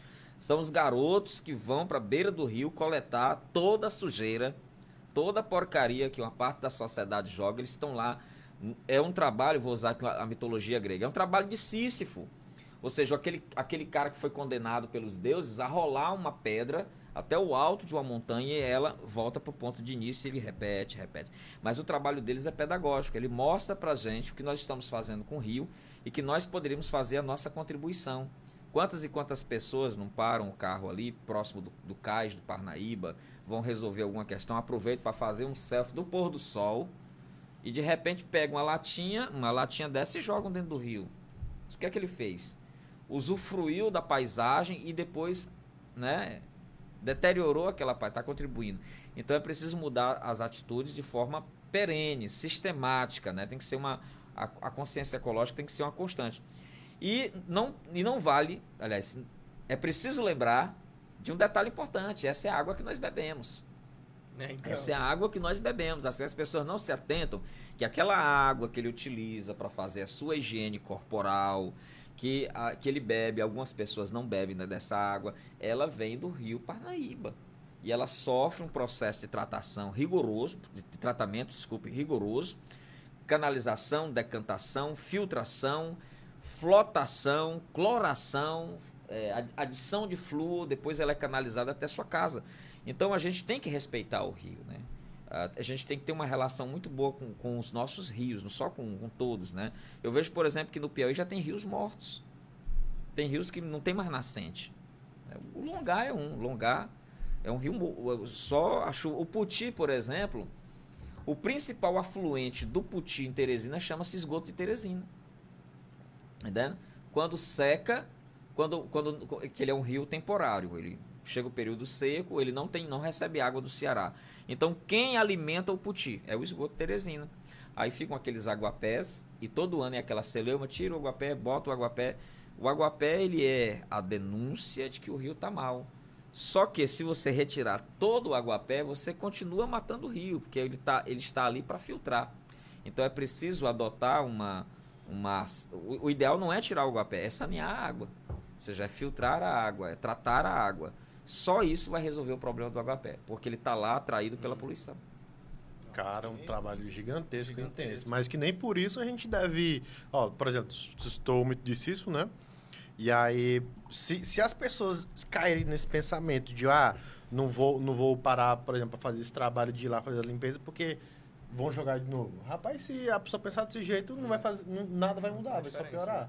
Porque independente de, de de que outras pessoas não façam parte dela, a gente tem que fazer a nossa. Né? Porque Com é certeza. o mínimo, que é o básico, que é ser cidadão, tá ligado? É o conceito de Sim. polis. né, cara? É Mas, não, sabe o que eu achei curioso na sua fala? É que você disse que é, existem, assim, formas estratégicas, por exemplo, como a dragagem em alguns pontos, que são né, completamente positivas e benéficas para o rio. Mas eu sempre tive um pensamento assim de que isso era muito prejudicial. Eu até perguntar isso. Pois é, eu até atribuí isso ao fato da, da daquele como é que eu posso dizer assim, da deterioração deterioração. Tá certo? Sim, sim, sim, Tá sim. certo. Faz tempo que não fala ela. É, faz Aí tempo. Se esquece. preocupe, porque eu engasguei agora há pouco. A língua portuguesa, Eu fiquei ela é maravilhosa, mas às vezes ela dá, prega umas peças. né? Isso é verdade. Não, mas eu pensei que aquela, aquele ponto ali do rio especificamente, ele, assim, tá naquele estado que tá por causa, por causa da dragagem, né? Que ali era muito presente. Na verdade, o tanto de gente que morreu ali por causa disso é... Na verdade, se você tem um processo de dragagem, retirada de, de areia do leito, com as margens desprotegidas, com a mata ciliar destruída, aí sim, aí a dragagem ela é potencialmente perigosa, porque ela vai estimular o, o, o processo de queda dos barrancos, né? Ou seja, mais areia vai para o leito do rio. Porém, quando vo- você, eu falo, por que dragar em alguns pontos? Porque ali você vai recuperar a profundidade do canal em algumas áreas estratégicas, né? Principalmente se você vislumbra navegação. Por exemplo, o, o Rio Parnaíba nas condições atuais ele não é navegável. A situação é tão dramática que até os famosos barquinhos que atravessam, às vezes eles encalham. Existem pontos, né? Claro que os barqueiros são exímios, né? Na travessia Timon, Teresina e vice-versa, eles já conhecem o, o canal. Mas há situações graves, né? Em que o, o- o cidadão vai passar de um, num determinado ponto e lá tá, tá encalhando. Viu? Pô, cara, e essas coisas acontecem assim, eu, eu digo assim, de maneira geral, né? A, a questão de jogar lixo na rua e tudo, né? De não ter esse cuidado, essa atenção pro rio. E eu fico me perguntando de verdade, aonde, o que é que as pessoas, em que mundo que elas vivem, tá ligado? Porque é uma coisa que tá muito próxima, ao, por exemplo, de seu, que nem você citou. Rapaz, de seu, se der uma chuva, tá tudo alagado. Tá. E lixo em toda a extensão da avenida, cara. Lixo em todo canto. Sim. Tá é doido, é triste demais ver isso. É, é um processo muito longo, né? um processo cultural. E quando a gente se depara, por exemplo, com a realidade de outros países, e até mesmo no Brasil, de algumas cidades, em que as, as pessoas já superaram isso. É, é importante que a gente, pedagogicamente, que o- a gente coloque a questão do exemplo. Existem algumas cidades brasileiras em que você não vê lixo na rua. Não vê lixo na rua. Então a gente precisa a- a- adotar uma cultura e isso passa pela escola, pela educação ambiental. É, é- é fundamental desenvolver um programa efetivo de educação ambiental. Eu vejo que às vezes isso é feito de uma forma muito esporádica, as pessoas só lembram do meio ambiente no mês de junho, na semana do meio ambiente, só lembram da árvore, no dia da árvore. E isso não, essas lembranças elas têm que ser constantes, elas têm que ser trabalhadas cotidianamente. Eu vejo um trabalho de uma, de uma mocinha que eu conheci nas redes sociais há pouco tempo, ela é ali da, da região sul de Teresina, da Palitolândia, chamada Daniela Hanna. O que, é que a Daniela faz? A Daniela ela sai com o grupo dela de adolescentes catando lixo. Aí você diz, olha, só o pessoal está catando lixo. Não, ali ela está trans... O que é que ela... ela pega aquele lixo, ela separa o lixo, olha que coisa bacana, alumínio, plástico, depois ela vende esse lixo e ela transforma aquele lixo, sabe, que é em comida. Ou seja, ela, eh, ela e o grupo dela tem um sopão para os vulneráveis, para os moradores de rua. Então o negócio todo, ela pega aquele lixo que é a sociedade, isso aqui não serve para nada, e aí ela devolve em forma de alimento. E, ela, e, e esse trabalho foi muito forte no período da pandemia. Então é uma ação digna de, de, de louvor, muitas pessoas estavam indiferentes, trancadas, é, assistindo suas lives lá, que eu acho muito, muito digno, muito justo, né? Salvou muita gente, viu, da deprê. Eu, eu assisti demais de tudo, né? Tudo, até de música que eu não gosto, eu. Na hora lá, qualquer... Entretenimento, né? Pois é, o cara lá cantando, já tava tomadão lá, cheio da. Aí não, eu vou assistir porque é interessante, é engraçado, né? Você querendo ocupar o teu tempo, né? Porque a mente, né? Ou seja, foi um momento muito difícil. Mas nós estamos caminhando aí para a superação total dessa fase. Eu acredito nisso. Inclusive, eu já vi também projetos como esse na Palitolândia também, tem uma galera que faz isso lá. E eu acho que também falta isso um pouco na nossa região, né? Nossa região sudeste ali, pelo menos eu, Eu não, tenho visto conheço nada. nenhum é, projeto eu desse não tipo ali com relação a de ser A gente poderia fazer, a do tipo, gente não. poderia iniciar isso Mas, lá. pô, legal. Seria Vamos interessante. conversar mais sobre isso aí depois. Pois né? é, é porque assim, lá na zona sudeste, eu acho que, claro, pelo fato de ser uma zona assim muito populosa, né, de ter ali os seus habitantes, sei lá, acho que a É um maior parte está ali, né? concentrada ali. é ali. uma cidade, né, é muito exatamente. interessante. Eu acho que aí lá acontece muito o processo da denúncia. As pessoas denunciam demais. O pessoal lá tá, por exemplo, Fala de Seu, que é um grande Sim, portal lá grande da portal, zona. Leonardo Mascarenhas faz um trabalho muito bacana. Sim, inclusive ele tem que vir aqui. É Ótimo. mesmo, ei, cara, tá Ótimo. intimado, viu? Ó, Chame, ó, Ele- Leonardo, Leonardo, tem que vir aqui, cara. Ele e a, e a Jordânia. E a Jordânia. A Jordânia os Rocha, dois. tem que vir esse Tem que aqui. vir, É, pô. A gente trocar uma ideia aqui. É. Pois é, e a galera é, manda muito vídeo pra eles, assim. Manda. Cara, Isso, todos é. os dias tá o pessoal falando, ó, queimada É. aqui, ó, poluição aqui na esquina, ó, lixo jogado aqui, não sei aonde. E acontece muito esse processo da denúncia, mas também não acontece esse ponto aí, que é justamente da pessoa sair a campo mesmo e sair coletando, né? A gente poderia tomar essa iniciativa, pô, e fazer acontecer lá. Pô, cara, tu falou isso aí, agora eu lembrei do, do, do Fala de Seu, né? Que, cara, aquilo ali é um projeto muito massa, que cresceu, Sim. na minha Cresceu percepção, muito rápido. Sim, sim. E a população abraçou É, dessa abraçou. maneira. A galera, né, fala, Tá numa, conversa, tá numa entra em fase contato. muito boa, o Fala de Seu, Aham. agora Sim. com o Observatório da Violência, Isso, né? uhum. Tem, tem N ações que são empre... resgate da memória, da comunidade, tá? Fazendo os dossiês. Esse caso aí do lixo aí foi emblemático, né? Ou seja, um lixo é, do lado da unidade de saúde, Sim. né? E muito grave, muito grave lá. Isso repercutiu bem perante as autoridades responsáveis, né? E é um problema que e ali é um problema social. Né? A gente sabe que ali você tem o morador de rua, ali você tem um pequeno comerciante.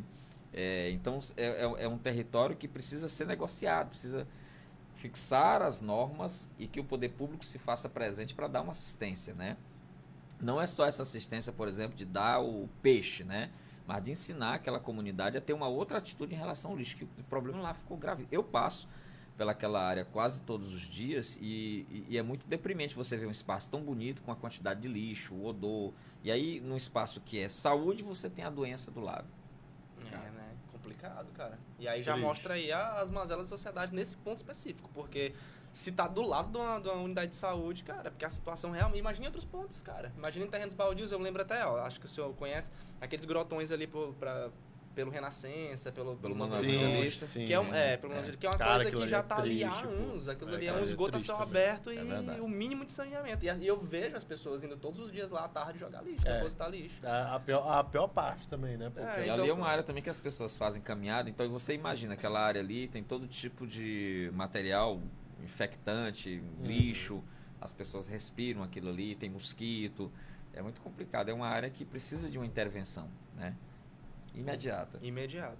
Imediato. muitas coisas aí, né, pô? É, cara, a gente Essas tem. coisas. Eu acho assim, a nossa cidade, ela é uma cidade incrível, acho que é uma cidade que tem. Na verdade, eu não consigo ver pontos negativos com exceção da criminalidade em Teresina. E a criminalidade, claro, a gente sabe que a causa está em outros fatores aí, que não necessariamente é de responsabilidade de- exclusivamente de Teresina, né? Mas, cara, é uma cidade que tem muitos pontos positivos, que, mas que precisa ainda fazer uma revisão, fazer uma, uma autoanálise assim, estrutural para que aconteça de fato uma mudança significativa. Porque até hoje, é, como eu disse, a gente tem muito esse aspecto da denúncia, tem muito essa ideia de, ó, as pessoas estão fazendo isso e tal, mas quando toca diretamente ali no Teresinense, ele, aí ele sente, né? Mas quando, enquanto não tá tocando, tá, deixa seguir, deixa, segue o fluxo. Acho que é a cidade que. Mas eu acho que esse momento vai chegar. tá? Acho que esse momento da Eu- cidade de reflexão, acho que ele vai chegar. Eu também acredito. Uma coisa muito importante é que Teresina não precisa imitar ninguém, imitar exemplo de ninguém. Teresina precisa encontrar a sua essência, encontrar soluções que nasçam da nossa realidade. A gente pode realmente ser uma, uma cidade melhor, né? Bus- buscando os, os nossos próprios ativos, nossos próprios talentos. Tem muita coisa boa em Teresina. né? A questão é que realmente é, é aquilo que eu falei, é uma cidade que ela tem uma tendência a virar as costas para o passado. Você não vai aproveitar tudo do passado, tem muitas lembranças ruins do passado, mas tem muita coisa boa que pode ser incorporada, que permanece. Por exemplo, até hoje as pessoas insistem, apesar do risco. Ainda tem em Teresina, ainda existe em Teresina o, a, você ficar sentado na porta de casa. Porém, a gente sabe que cada dia está mais complicado. E uma coisa que para mim me angustia muito, você tocou na questão da segurança, é o, o cidadão colocar uma grade na porta. Cara, Cara, isso é de uma. Sei lá, eu, eu não tem explicação, né? os comércios, né? Tudo gradeado. Tudo gradeado, você atende, as pessoas atendem você assim, como se fosse um carcereiro, né? Não é, essa, não é ela que está presa, você que está preso. Você está preso ali naquele mundo. O mundo lá fora é a prisão, tá entendendo? Então você está ali, é muito angustiante isso, né? E, e, claro, não é um fenômeno recente, né? É um fenômeno que a gente está se acostumando, se acostumando entre aspas, né? Ele vai permanecendo, ele vai se construindo, vai se tornando um padrão. E isso não é legal. Não é legal, porque afeta muito as relações, né? Sim. E falando dessas relações, eu até é, vi uma matéria, inclusive do Fala de Seu, eles colocando lá essa questão da, de uma, uma indenização que você recebe se você for assaltado no ônibus. Eles colocaram essa informação que sempre esteve né, dentro da, da dos aparatos legislativos aí, seja no. no acho que está no, no código. Como é que chama o. Código de posturas? Não, é. Volta ao consumidor. Ah, o CDC. Isso. Defesa do Consumidor. Isso. E aí tá, tá falando que as empresas que prestam serviços é, urbanos nesse sentido aí, né? Elas têm que indenizar a pessoa que é assaltada dentro do ônibus, mas criou-se uma cultura de que é normal, né? a violência está crescendo, então é normal você ser assaltado no ônibus. Então eu não vou cobrar a empresa que é responsável por prestar essa segurança no transporte público. E aí acontece isso, né? É uma cidade que, que é muito desinformada. Naturalização mas, na, é, da violência. E né? naturaliza a, a, a violência. E outros fatores, né? Como esse quesito que a gente, que a gente pontuou aí. É uma cidade. E é interessante, que... ó, tu falou isso aí, e eu tenho certeza que assim como eu e como tu, que a gente não sabia, eu não sabia disso. Uhum, e boa parte da população não sabe. Sim. E aí, tipo assim, você vê o nível é, é, da ignorância da nossa população nesse sentido. Não igno ignorância no sentido de não saber dos próprios direitos, né? De, sim, de saber da, do, até onde entra e etc, essas coisas. E aí a gente tava falando aqui sobre, tu falou sobre bairro, etc, essas coisas. E eu, eu, eu não sei, pô, eu lembro que. Eu acho que até 98, 99, eu acho por aí.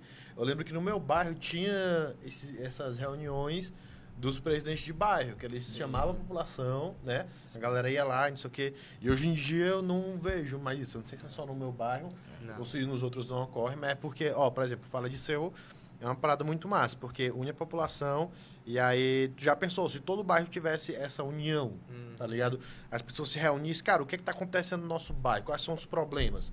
Vamos, vamos juntar aqui todo mundo aqui, vamos pontuar as coisas, vamos levar esses problemas pro prefeito, para fulano, para alguma secretaria, para tentar sanar, porque bicho tem que levar, cara, não pode deixar, aí a cidade vai morrendo, vai se acabando, é. os problemas vão só se ramificando, aí cobram, tipo assim, de maneira... É, aleatória, por assim dizer, na internet.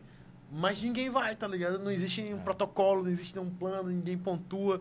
Aí a gente fica vendo tudo acontecendo, a cidade morrendo, tá ligado? Caralho, doido. Eu acho que a grande sacada assim, do Fala de Seu é justamente entender que é uma, a Teresina é uma cidade que necessita é, do jornalismo independente. Concordo. Porque, a, porque o jornalismo, importante. o jornalismo é, tradicional, ele tá aí, é, é muito. É, é, assim, é por onde a gente se informa oficialmente mas que o jornalismo independente ele tem um quê a mais? Ele tem algo ali que, que fomenta essa, justamente essa reflexão né, na sociedade. Mas é porque está próximo da, da, Isso, do bairro. Tá ali, né? Oh, porque, por exemplo, se nós, vamos, local. se nós vamos pegar esses grandes portais de Teresina, quais são a, a, as notícias que eles passam? É esporte, política, uh, sei lá, essas coisas gerais e assalto. Né? É, assalto, assalto. assalto então, dá uma grande audiência. Então, né? tipo assim, um portal grande desse não vai chegar e mostrar uma problemática que tem lá no Renascença, que tem lá no, no Santa Maria da Codipe, alguma coisa que está acontecendo que, que é um problema que já está sendo levado há muito tempo. Eles não, não, não existe isso. Não existe um jornalismo voltado para isso, tá ligado? E é desse ponto que eu concordo contigo, que tem sim que ter esses jornais, né? Esses portais de, de bairros que é para levar essas coisas, pô, senão... Sim, é isso. É o grande barato da, da comunicação comunitária, né? É o fato de que ela, ela coloca as pessoas, os anônimos, como protagonistas da notícia. Uhum. É, o, o, Fala de Seu, ele dá voz, a pessoa fala, ó, aconteceu isso, isso, ou seja, não é, o, não tem um processo de trucagem ou de edição, ele coloca as pessoas para falar. E isso é muito importante, né? Porque a gente tem uma comunicação hoje que ela, ela segue um certo rito, né? um certo padrão. Você falou aí, tem os tópicos que tem uma audiência, boa parte das notícias vem de fora. Existe um processo hoje é, de replicação de notícias que existem em grandes portais. Então eles replicam essas notícias, então você vê a notícia é, de um mesmo portal de referência nacional sendo replicada por dezenas ou centenas de portais de comunidade. Então essa comunicação genuína e autoral, que mais importante é isso, né? é um processo autoral, ela fortalece a, a comunidade e gera um documento. O, por si só, o que ele produz é um documento histórico. É, isso é verdade. E, e, e, acima de tudo, cara, a, aproxima a população. Olha, de verdade, eu sinto que o meu bairro ali, cara, parece que cada um por si. Ninguém quer saber de ninguém. Tipo assim, não existe conversa, não existe é, aquela união. As se cumprimentam, né? Isso, e eu lembro que, voltando para isso que eu tinha falado dessas reuniões de bairro que tinha lá dos presidentes de associação lá do Renascença, né? E de outros bairros que deveriam ter, Uh, eu lembro que, de verdade, a população era mais unida. tá ligado? A- As pessoas da rua conversavam mais. Existiam esses negócios de, de, tipo, por exemplo, muita coisa foi esquecida, voltando para esse lance da nostalgia de Teresina, né? É, por exemplo, o lance da Copa, né? A galera É. se unia nas ruas É, para assistir o jogo é. na rua, cara. Todo mundo se reúne agora, não, cada um na sua casa, não sei o quê, papá, tipo, É isso porra, bicho. E, ah, cara, tem muita coisa que tem que Teres, mudar, Teresina tá está se ligado? clausurando cada É. vez mais, né? Ah, E renegando a realidade, de certo Renegando. modo, né? assim, pegando um pouco da linguagem aca- acadêmica, tem um cara aí que ele é assim, o maior barato, faleceu, né? Esses caras bons aí estão indo embora, que é o Zygmunt Bauman. É O cara que fala é- tudo líquido, pra ele tudo é líquido, né? Eu acho É, interessante esse lance do é líquido. incrível? E ele falava que a nossa sociedade, essa, essa que nós vivemos hoje, ela vive uma, uma realidade muito cruel, porque ela tem, ela tem que escolher. Ele chama isso de ambivalência, né? Ou seja, nós vivemos entre a, a liberdade e a segurança. Aí ele se coloca, ele disse o seguinte: olha, se a nossa sociedade for colocada para escolher entre a liberdade e a segurança, ela vai caminhar para a segurança, a sociedade angustiada. Então nós vivemos hoje essa, essa sociedade que pensa que vai estar segura por trás de seus muros, por trás de sua cerca elétrica, por Seus trás do seu carro blindado, seus condomínios, segurança. Então isso é uma, uma ilusão, porque se você tem lá fora uma tensão, tensão braba social, uma situação que, que a política pública não chegou, o problema vai continuar. E aí eu comparo com uma passagem do, do filme Ponto de Mutação, um filme muito bom, que um personagem diz o seguinte: olha, se você tem uma pedra nos rins, a solução imediata é fazer a cirurgia e retirar a pedra. Mas se você não mudar seus hábitos alimentares, a pedra vai voltar. Então, na questão da, da, da segurança, é isso. Ou seja, o cara põe a viatura, põe o armamento, põe o policial treinado. Mas se não tiver as outras políticas que vão correr ali se não houver uma sinergia, uma harmonia entre todos pensando na segurança de uma forma ampla, a violência vai continuar, porque ela vai ser alimentada por, por, aquilo, por aqueles fiapos que não foram contidos. Sim, essa medida paliativa até, na verdade, é, continua estimulando isso, porque aí, ao mesmo tempo em que se coloca um policial é, completamente preparado ali para dar com aquelas situações, do, do outro lado tem o, o cara ali que vai estar preparado para combater o policial preparado, né? Então é uma- um ciclo vicioso que acontece na sociedade. Entrando nesse assunto aí que tu falou, é, eu lembro que tem um canal que eu gosto muito de assistir no YouTube, é o Café Filosófico. Lá tem muito, Muito bom. muita, demais. coisa boa. Massa demais. E eu lembro de um, de um, de um programa que teve lá, que era a lógica do, do condomínio. Cara, incrível, incrível, incrível. Ele, ele para pra fazer uma análise bem completa com relação a isso. E aí eu lembrei agora que tu estava falando sobre esse boom imobiliário desses condomínios fechados, né? Aí o que, que acontece? A gente vê a, a segurança pública é, é, é, devendo, né? A criminalidade aumentando. Aí tem esse boom desses condomínios fechados em que, em que a, o que, que acontece em um condomínio fechado? Ele está dizendo que dentro ali daquele local não existe criminalidade, não existe problema de, de saneamento básico, a realidade ela é toda ignorada ali dentro. E aí você vive em um mundo fechadinho, bolha, né? uma Uma bolha, bolha, exato. uma bolha. E aí as pessoas não. Tipo assim, não. Os problemas aqui de dentro estão solucionados. Quem tá lá fora que se lasque, É. tá ligado? E, cara, isso é muito problemático. É problemático, pô, de pô. verdade. É porque. problemático. Nossa, bicho. as- Entra, entra a figura, tipo, da subjetividade, Deus, subjetividade humana, entra essa Isso. questão do papel do Estado. Entra... Cara, assim, é um e assunto ilusão que... de segurança. Isso. Porque você tá seguro ali, mas quando você sai, É. como, é que, como é que fica? Exatamente. Nós- e a relação com o outro, né? Nós tivemos uma O situação distanciamento, é, né, cara? muito interessante, inclusive na região do Grande Seu, de, de um condomínio, né? Você vê como é que é essa coisa, né? Que fez uma intervenção numa, numa rua, né? E provocou um rebu lá, né? Então, você vê que hoje nós temos territórios, né? Esses territórios fechados que vendem uma perspectiva de segurança e o mundo lá fora, o mundo real, né? E de repente esses mundos eles se encontram meio que conf- conflitando, né? É, é muito complicado essa, essa, essa situação que nós vivemos hoje, né? Na cidade, que não é um problema tipo de Teresina, mas que em Sim. Teresina, em função dos problemas que nós já temos, eles se tornam bem mais amplos. Isso, é porque é, é pensar que Teresina ela poderia ser uma cidade assim, um pouco mais acolhedora, um pouco mais né, sofisticada em termos de autorreflexão, né? Porque ela Essa é a palavra, acolhedora. Eu acho que ela poderia, assim, é, abraçar certas causas, porque ó, você pontuou que aqui em Teresina existem muitas pessoas qualificadas, artistas incríveis.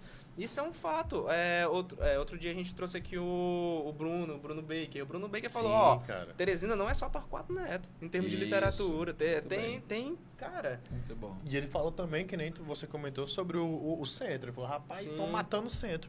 Estão é. derrubando tudo, fazendo estacionamento, é. colocando como é? é que uma desculpa tá... de revitalização. Não, né? como, que tá na moda agora, como é? é drogaria, né? Tô drogaria, drogaria é, agora. É. Toda Essa esquina... planta padrão. A Cara... drogaria tem uma planta padrão. Esquina, e, amplo e, estacionamento. Destrói tudo destrói que tudo. ao redor. É. Cara, é, tá doido, cara. pô. E é isso, né? É uma. Eita, Teresina, rapaz. Não, mas é porque falar de Teresina, né, pô, é uma coisa assim que, que, é. que requer um. A gente né, tem que sentar um dia assim mesmo, um dia todinho, pra poder discutir todos os pontos, é. porque tem tanta coisa acontecendo, cara. A gente devia entrar pra política pra tentar fazer alguma coisa com É verdade, pô. De verdade, é, não. Importante, não. é importante. Não, porque, claro, porque é aquela coisa, se, ó, as pessoas reclamam, reclamam, e aí, mas quem que tá fazendo uma coisa? Se a gente. Uhum reclama e não, e não, e não dá o nome e não entra, a gente está dando espaço para as pessoas que não querem fazer, né? Algumas, uhum. não são todas. Mas as que não querem estão tendo espaço para estar tá lá. Isso. E a gente que quer tentar fazer alguma coisa, não uhum. vai. Eu, tem que ir. Eu sempre digo para os meus alunos é, que eles não devem ter preconceito com a política. Política com P maiúsculo, que ela é inerente à nossa condição humana. Nós somos animais políticos por excelência. Tomamos decisão, fazemos escolhas não pensar naquela política pequenada dos políticos profissionais.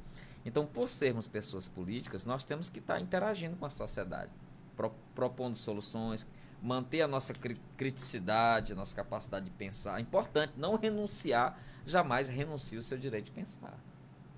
Nós vivemos uma sociedade hoje que muitas pessoas estão renunciando o direito de pensar, elas estão comprando o pensamento pronto. Está ali o pacotinho, está ali o, o, meme pronto, está ali o, o o post pronto só para você reproduzir. E as pessoas esquecem que elas têm a sua autonomia de pensar, que elas não precisam estar tá seguindo A ou B, que elas, de, elas devem manifestar a sua opinião, devem observar os problemas por, su, por sua lente, pelo que elas vivem lá na sua, na sua comunidade. Então, eu sempre digo, participem da política, vão para o movimento estudantil, vão para o movimento comunitário, tiver vontade, vai para a candidatura, vai, vai participar do processo. Isso é um processo nosso. A gente tem que deixar de pensar que isso é só um processo hereditário. Aqui não é mais capitania hereditária, de pai para filho, né? É, tem, tem que ocupar esse espaço político também. E aí, esse processo de ocupação, ele não é só o espaço político por excelência de candidaturas, mas é o espaço do microempreendedor, é o espaço do produtor cultural, né? Ou seja, todas as pessoas têm que ocupar o seu espaço. E assim estão fazendo política, cada um a seu modo. Isso é verdade. Cara, tu falou isso aí, eu lembrei também que eu, eu, gosto muito de me expressar. Eu escrevo muito nas redes sociais. E eu lembro que eu escrevi um texto um tempo atrás, não me recordo direito ele por completo, mas era justamente uma crítica a essa ideia de falso progresso. Que, que é colocado na TV, nos jornais, etc. E por aí tudo. Porque assim, caralho, como é que nós. Tipo assim, o tempo todo é vendido. Ah, é, sei lá, aquele maluco lá que tá querendo é, colonizar outro planeta aí, né? O cara lá, o Tesla. É o Musk. É o Musk, é, é o Musk, né? É o Musk. Aí, tipo assim, aí isso é colocado assim na mídia como o homem está alcançando. E aí, que tipo assim, homem? assim. Pois não, e não só isso, mas tipo, caralho, como é que, como é, que é vendido isso como um progresso? E nós ainda hoje temos. Ainda hoje a gente acabando com o nosso próprio planeta aqui. Não, e não só isso, tipo, a gente tem condição de acabar com a fome. E a gente não acaba. É. A gente, caralho, pessoas morrem porque não tem o que comer, porque mora na Aliás, eu lembro até que assim, eu não sei se eu estou correto, mas tem, tinha um dado falando que a passagem para Marte custava 80 milhões. É. Então, ou seja. É isso mesmo. Tem uma, esse ano eu participei de um evento e eu comecei a minha, a minha palestra assim. Peguei uma imagem, é, o título era encantamento e perplexidade. Aí eu começava falando: o homem está procurando água na lua. Aí mostrei lá, tem água na lua. O homem está procurando água em Marte. Aí mostrei a água em Marte. O homem está procurando água nas luas de Júpiter e Saturno. Aí mostrei aí várias luas é, em, em Célados, né? Várias lá. Aí eu disse assim, rapaz, mas tem tanta água na Terra. Aí eu peguei uma imagem de uma de uma criança muito bem vestida, correndo com catavento, aquele marzão lindo, né? Aí disse assim, olha, aqui está a água na terra. Mas essa água não está presente em todas as casas. Eu peguei um menino lá na África bebendo a água de um, uma poço, um poço desse tamanhozinho, um buraquinho d'água, água barrenta bebendo, para mostrar a perplexidade. Enquanto a gente está apontando nossa lente para Júpiter, Saturno, Marte, Lua, qualquer lugar do universo, aqui no nosso planeta, a, a nossa lente mesmo, nosso globo ocular, não consegue ver essas pessoas que são invisibilizadas. É uma das coisas que eu mais bato dentro da minha área, do clima, é o fato de que as pessoas estão muito preocupadas em defender suas teorias, massagear seu ego. Eu acho que o clima é isso, eu acho que o clima é aquilo. E ali no meio desta confusão de egos, dessa confusão política, né? Você tem pessoas que estão morando em área de risco, você tem pessoas que estão numa, no, do lado de um barranco, de uma lagoa e que vão sofrer numa chuva ou numa seca. Então é, é uma questão mesmo de, de mais empatia humanitária, né? Uma questão humanitária. humanitária cara. A gente tem que voltar para isso, voltar é. para a humanidade e seus valores, seus princípios e tal, suas condutas, principalmente. E o pior é que quando, fala, quando tu fala humanitário, já existe todo um preconceito acerca da palavra humanitário, humano, direito humano. Porque já tem essa ideia política de né? esquerda e direita, aí tipo, falou em direito humano, ah, é a esquerda, dos sei humanos. Era coisa que, que, que... É. Caralho, do... Por isso que eu Nossa. falo, eu sempre falo, né? Você não pode abrir mão do direito de pensar. Você tem que desidratar essa, essa querela ideológica, que ela vai continuar existindo, mas você tem que ter uma lente para ver que o direito humano é o direito de todos. E a maioria das pessoas só está vislumbrando, por exemplo, o direito do apenado, do detento, do acusado, do investigado. Então você tem que focar que, que o direito à educação, o direito de ir e vir, o direito de liberdade de expressão que nós estamos exercendo aqui, isso tudo é direito humano. Então, se eu abro mão deste direito, se eu digo, eu tenho que acabar com os direitos humanos, a pessoa está acabando com esse, com esse direito, né? números clausos, como a gente diz no direito. Né? Eu peguei todos os direitos humanos e fechei num pacote. Então eu estou abrindo, abrindo mão de ser cidadão. Isso é muito grave. Nós vivemos uma época que as pessoas estão renunciando ao direito de serem efetivamente cidadãos. Então aquilo ali às vezes, eh, alguns protestos revelam uma pseudo-cidadania. Quando você é, defende valores, e aí por isso que eu chamo a atenção. Não é nada de questão política, você pode gostar de qualquer ideologia que você quiser. Isso aí, agora, por favor, não, não abra mão do direito de ser um cidadão. Porque às vezes você está dando um tiro no pé.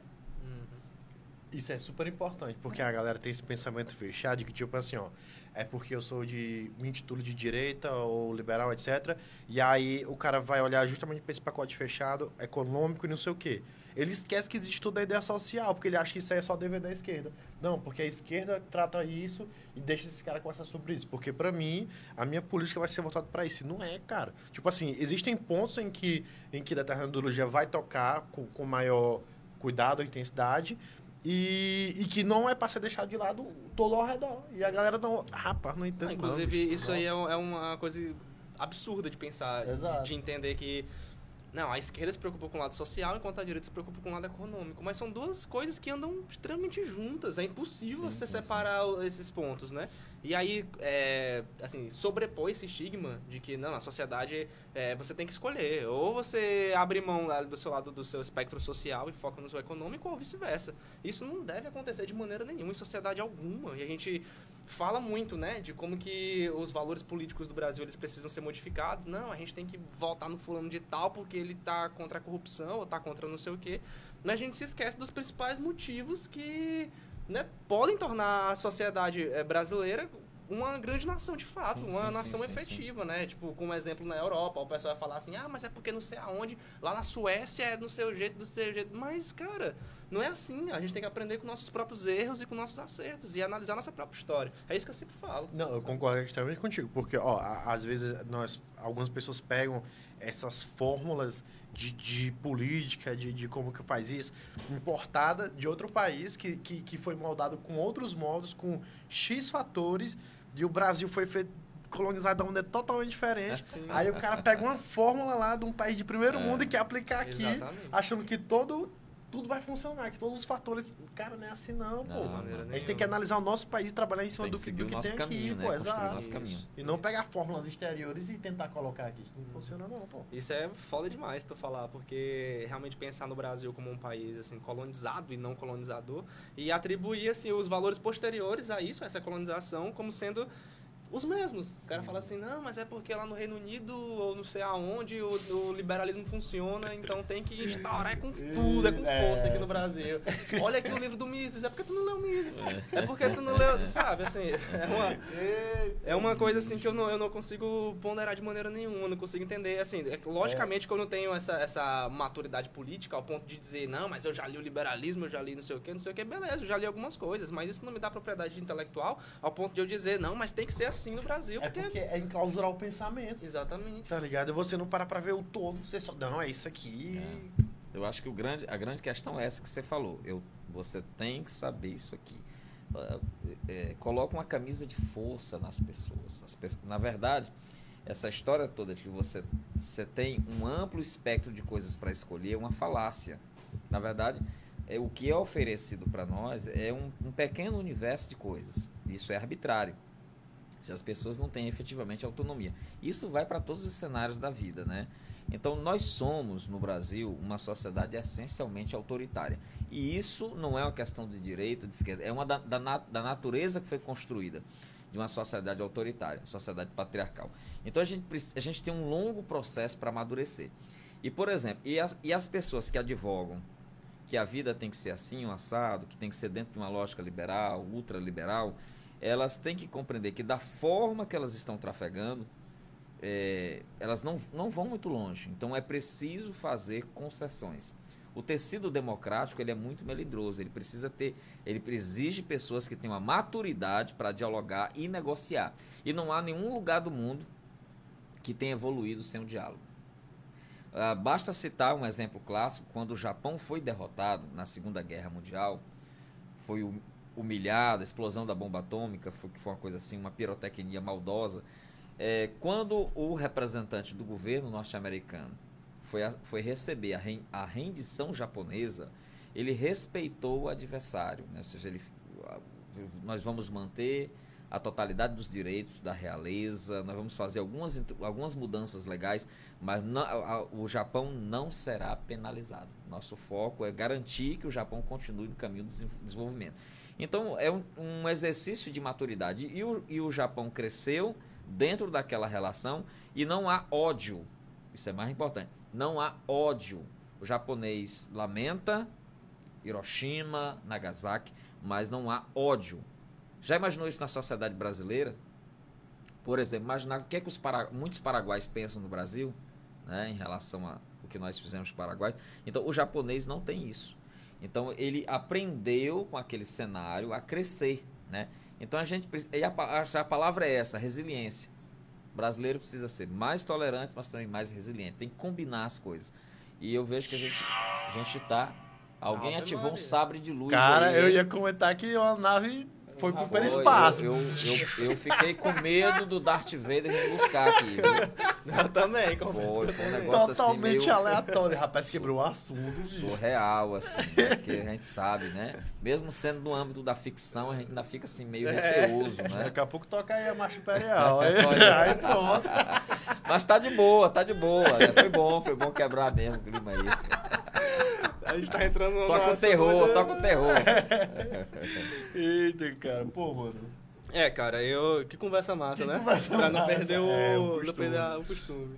É verdade. Conversa massa. Que É conversa isso, massa. né, pô? Foi Pois massa. é, professor, acho que foi uma Pô, conversa foi assim bastante massa. satisfatória. Acho que. Não, é sério, acho que eu, eu assim, foi uma das pessoas que, que, eu, que teve aqui, assim, que. Pô, foi uma aula. Isso aqui, a nossa conversa foi uma aula praticamente. É, e foi bem amplo, né? Sim, Vários bem pontos. amplo. É, A abordamos várias A coisas viagem aí. foi boa. Sim, É. a viagem foi boa. Mas aí, fica o próximo convite pra gente estar conversando sobre outros assuntos, porque, como eu disse, a gente vai falar de Teresina, a gente vai ficar o dia Não, todo e não aqui. só- não Teresina rende, viu? Tem, e Gente, tem gente. tanta coisa pra falar ainda, pô. Tem questão veganismo, consumo indústria Pois de é, carne. é tem muita verdade. coisa pra falar Aliás, vamos até aproveitar essa oportunidade que você já tá aqui. É, é, você tava falando aí sobre essa questão dos impactos diretos, né, na, na sei lá, na Amazônia, por exemplo. A Amazônia está sofrendo, né? A gente está vendo aí nos, nos telejornais nacionais, essa questão do impacto do, do agropecuária naquela área. Sim. E aí, o que, que você pensa, assim, a respeito disso? Olha, na verdade, o, o, o durante muito tempo, a, a, as pessoas procuraram minimizar o papel da Amazônia no, no equilíbrio climático, né?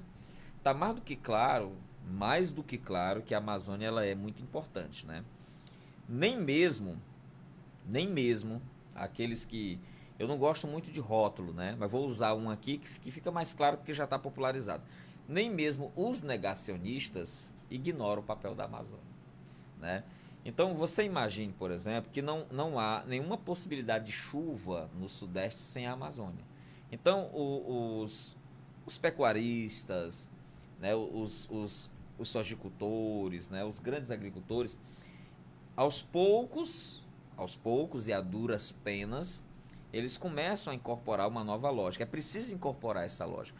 Eu não sou aquela pessoa contra o processo do desenvolvimento, contra o processo do crescimento econômico. Agora, eu acho que tem que ter parâmetro, tem que ter regra, isso é importante, porque se nós formos com muita sede ao pote, nós vamos fazer que nem um cidadão que tinha a galinha do, dos ovos de ouro, colocava um ovo por dia e de repente ele, na sua ganância, eu vou abrir o ventre da galinha e tirar todos os ovos de uma vez só.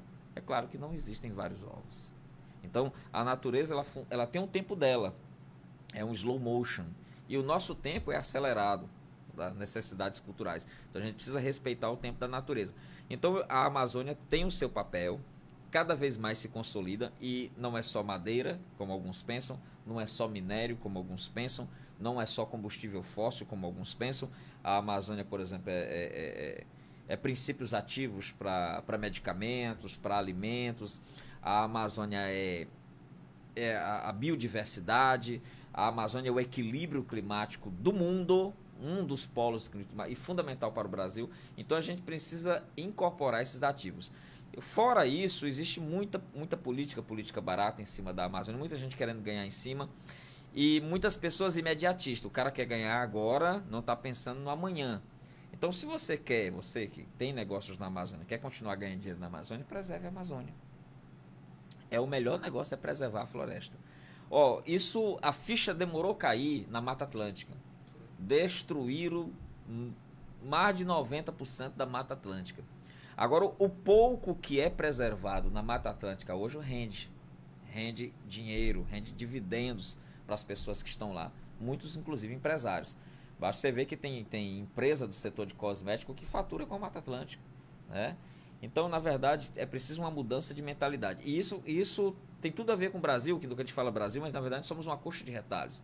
Você tem o Brasil do Nordeste, o Brasil da Amazônia, o Brasil do Cerrado, o Brasil do Centro-Sul. É como se fossem brasileiros diferentes, porque são lógicas diferentes. Ah, o meu discurso aqui, por exemplo, para um, um trabalhador da Amazônia, pode ser um discurso militante, pode ser visto como um discurso esquerdista ou seja, o cara não vai ter a lente para perceber que isso é um discurso em defesa da vida e do próprio trabalho dele. Né? Que quando chega lá, ele só pensa em derrubar, derrubar e vender a madeira porque ele vive daquilo. Né? Então tem que pensar adiante. Ou pensar, como dizia um cacique, tem uma frase assim que pode ser até um clichê. Um cacique norte-americano, cacique Seattle, que dizia assim: tudo o que acontecer à terra, acontecerá aos filhos da terra. Nossa. Olha o impacto disso. Fechando com chave de ouro. chave de ouro. Não, é, professor, obrigado tá demais. Tá doido, demais. bicho. Foi, foi muito bom. Satisfação foi toda bom. minha, viu, queridos?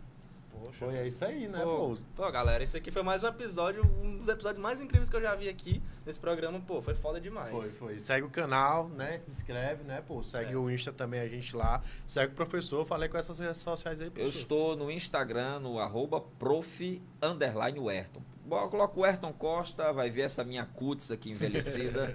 Deu? Pode seguir. Gente boa demais, professor. Segue lá e é isso aí. Valeu, galera. Esse aqui foi mais um episódio do Hey Podcast. Podcast. Valeu, valeu. Tamo junto.